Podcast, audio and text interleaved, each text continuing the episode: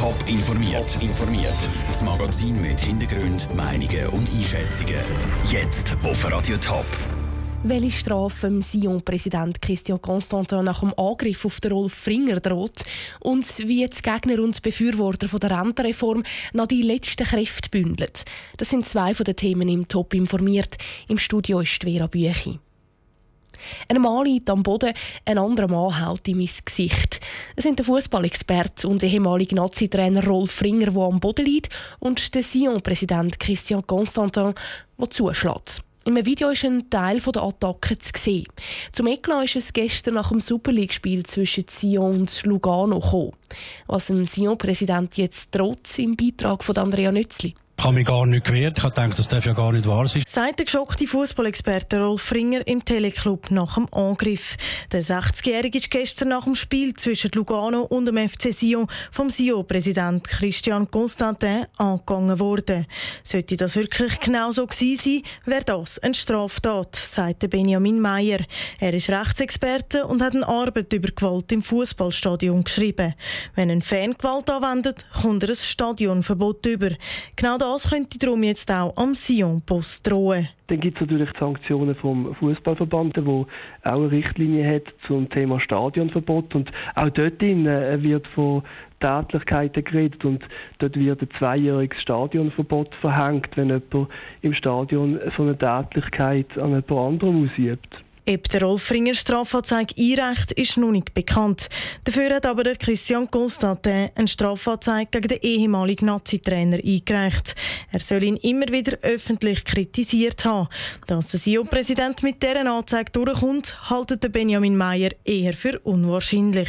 Öffentliche Personen müssen mit dem rechnen. Leute in einer bestimmten Stellung in der Öffentlichkeit, Sportler, Politiker und vielleicht eben halt auch ein Vereinspräsident, die haben halt halt auch ein, vielleicht ein bisschen reduzierteren Schutz, wenn sie der Öffentlichkeit ausgesetzt sind. Und das kann gut sein, dass in diesem Fall da der strafrechtliche Ehrenschutz nicht tangiert ist. Die Swiss Football League schreibt in einer Mitteilung, dass sie das Verhalten von Christian Constantin aufs Schärfste verurteilt und eine Untersuchung einleitet. Der Beitrag von Andrea Nützli. Der FC Sion hat für am Nachmittag eine Medienkonferenz angekündigt. Der Christian Constantin äußert sich dann zum Vorfall gestern Abend. Die Verwirrung bei den Motorsportfans ist gross. Gestern Abend hat es zuerst geheißen, das Formel-E-Rennen in Zürich findet nächstes Jahr statt. Kurz darauf heisst es dann aber, es sei gar noch nicht bewilligt. Wie steht es denn jetzt um die Hoffnungen der Fans? Noah Schäfer. Der Stadtrat habe die Bewilligung zum Formel-E-Rennen gegeben, hat gestern das Organisationskomitee auf der eigenen Website geschrieben.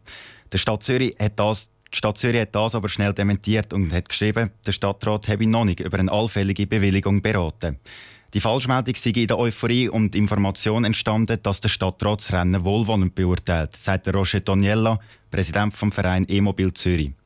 Es sagen einfach noch Auflagen um. Wir wissen heute, dass wir die Auflagen können erfüllen können. Wir müssen jetzt aber noch feintarieren mit der Stadtverwaltung und da sind jetzt bereits die ersten Termine abgemacht und werden das jetzt auch aktiv miteinander an die Hand nehmen. Aber erst wenn die Auflagen wirklich erfüllt sind, könnte die definitive Bewilligung vom Stadtrat kommen. Und genau da haben die Gegner vom Projekt ihre Zweifel, zum Beispiel die Zürcher Grünen. Sie gehen davon aus, dass das Rennen am Schluss doch nicht stattfindet. Der Fraktionspräsident der Grünen, Markus Kunz, ist trotz der Elektromotoren ein grosser Gegner von dem Projekt. Das ist so ziemlich das Überflüssigste, was wir in der Stadt Zürich eigentlich noch müssen haben Und ich kann mir auch nicht vorstellen, dass man die äh, immensen Aufwände auch bis zu den baulichen Details und so weiter wirklich kann herkriegen kann. Der Stadtrat beratet das Formel E-Rennen am Zürcher Seebecken demnächst. Der Beitrag von Noah Schäfer. Der internationale Automobilverband FIA geht fest davon aus, dass das Rennen nächstes Jahr in Zürich wird stattfinden Im Rennkalender ist das Rennen am 10. Juni 2018 eingetragen. Die Politiker zu Bern haben es streng diese Woche. Erst vor zwei Tagen haben sie einen neuen Bundesrat gewählt und am Sonntag gilt es jetzt auch noch bei den Abstimmungen ernst. Die allerletzten Kräfte für respektive gegen die Rentenreform werden noch mobilisiert. Aus dem Bundeshaus berichtet Franziska Boser. Auch für unsere Parlamentarier im Bundeshaus hat der Tag höchstens 24 Stunden. Und für das Schlafen hat es in der letzten Woche bei vielen nicht mehr wirklich gelangt. Ja, wir hängen zum Teil auch ein bisschen den Seil, das muss man sagen. Aber es geht jetzt um einen Schlusssport. Für die Regularitz, Parteipräsidentin der Grünen, heisst es Flyer verteilen, E-Mail schreiben und die Leute auf der Straße von Rentenreform überzeugen. Ich habe gar nicht so ein schlechtes Gefühl. Ich glaube, dass die Hauptbotschaft von dieser äh, Altersreform ist durchgekommen. Es ist ein Kompromiss. Es ist der einzige mögliche Kompromiss, den die Menschen nicht verlieren damit. Auf Umfragen kann die Regularitz ihr gutes Gefühl nicht abstützen. Die sagen nämlich, dass es äußerst knapp dürfte werden. Auch die Gegenseite kämpft bis zum Urnenschluss um die allerletzten Stimmen. Die Rentenreform die muss Bach abgehen, sagt der SVP-Nationalrat Toni Brunner. Darauf wetten wird er allerdings nicht. Bei so komplexen Vorlagen wie die Rentenreform ist es äußerst schwierig vorauszusagen, wie das Stimmvolk am Schluss entscheidet. Vor allem, weil sich die Befürworter und die Gegner in den wesentlichen Punkten widersprechen. Viele Leute sind verwirrt, sagt der FDP-Fraktionschef Beat Walti. Typischerweise ist es so, dass wenn die Leute unsicher sind, sie eher dazu neigen, etwas abzulehnen. Und ich denke, das kommt uns da auch zu Pass. Ein weiterer Vorteil für die Gegner, es müssen zwei Vorlagen angenommen werden. Die Mehrwertsteuererhöhung und die Gesetzesvorlage. Wenn Einigkeit stürzt die ganze Rentenreform ab. Eine Verknüpfung, die laut Umfragen noch nicht allen Stimmbürgern klar ist. Der BDP-Nationalrat Lorenz Hess kämpft für ein Ja zur Rentenreform. Beim Volk werden wir es möglicherweise schaffen, da sind wir eigentlich zuversichtlich. Aber ob das nachher eben in der Kantonsausmehrung Ständemehr auch noch wird, äh, standhaben, das wird ziemlich knapp.